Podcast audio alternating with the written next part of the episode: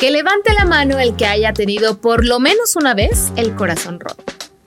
Bienvenidos al club. Aunque sí existe el síndrome del corazón roto, una afección cardíaca relacionada con situaciones particularmente estresantes, nadie se muere de amor. Lo dice el dicho y lo sabes tú. Anécdotas, experiencias, consejos y todo eso que piensa y siente la prima de una amiga. Con Belém Capetillo. Nadie. Arde, quema, duele mucho, pero no mata. Es importante que tengas muy, pero muy clarito que aunque terminar una relación vaya que es complicado, tú volverás a estar bien, si quieres. Empecemos por la cruda verdad. Él no te rompió el corazón. Fuiste tú, con tus expectativas. Fuiste tú viendo lo más grande de lo que es.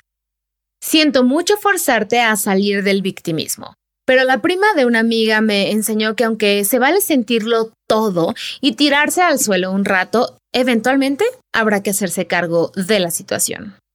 No se trata de experimentar culpa por tener el corazón roto. No, no es tu culpa, es tu responsabilidad. Hacernos responsables de nosotras mismas es el mejor regalo que nos podemos dar en la vida. Empecemos por ser más realistas y menos fatalistas. No me vuelvo a enamorar. Es una frase que solo suena bien en el karaoke cuando eliges cantarlas de Juan Gabriel.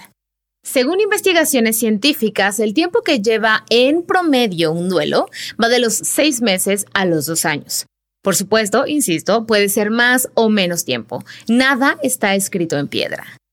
Un buen psicólogo puede ayudarte a atravesar el duelo, llegar a la aceptación, sanar y darle una nueva oportunidad al amor de pareja.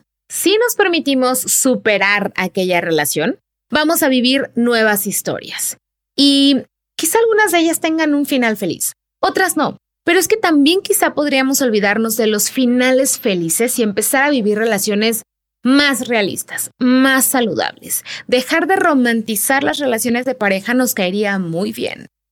En el libro El café de los corazones rotos de Penelope J. Stokes me encontré con una frase que la neta me voló la tapa de los sesos. Los corazones rotos se curan. Los corazones protegidos acaban convertidos en piedra. Así que, a darle vuelo a la hilacha. Si tú como la prima de una amiga llevas cinco enamoradas en lo que va del año, te comparto sus tips para sanar un corazón roto, una, otra y otra vez, las veces que sea necesario. No trates de aparentar que todo está bien. No tienes nada que demostrarle a nadie. Se vale estar mal. Está bien estar mal. De vez en cuando, por ratitos. Así que habla acerca de esa relación, habla acerca de lo que te duele con tus amigos, con tu familia, habla hasta que te canses. Eventualmente te vas a aburrir y vas a pasar al siguiente tema. Toma tu corazón roto y conviértelo en arte. Esa fue una de las recomendaciones, parte del discurso de aceptación en los Golden Globe Awards en el 2017 de Meryl Streep. Y si lo dice ella, yo le creo. ¿Cómo? Pues haciendo arte, pintando, escribiendo, probablemente bailando. La cosa es darle a la mente y al cuerpo algo que hacer, algo más en que pensar. Y sí, empiezas a moverte, a mover los pensamientos, las emociones y entonces te sientes mejor. Camina descalza sobre el pastito.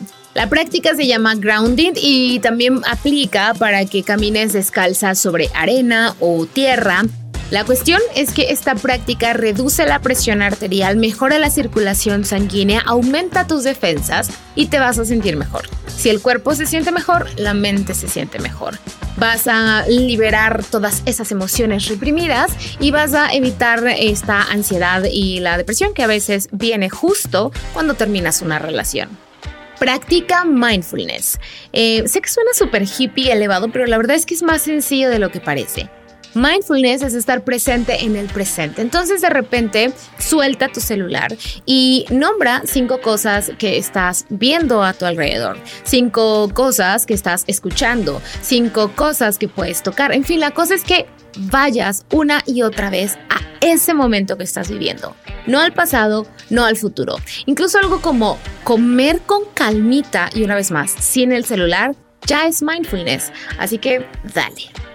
La prima de una amiga también te diría que midas tus pasos antes de, como se dice vulgarmente, meter las cuatro. Pero la verdad es que ni ella la libra.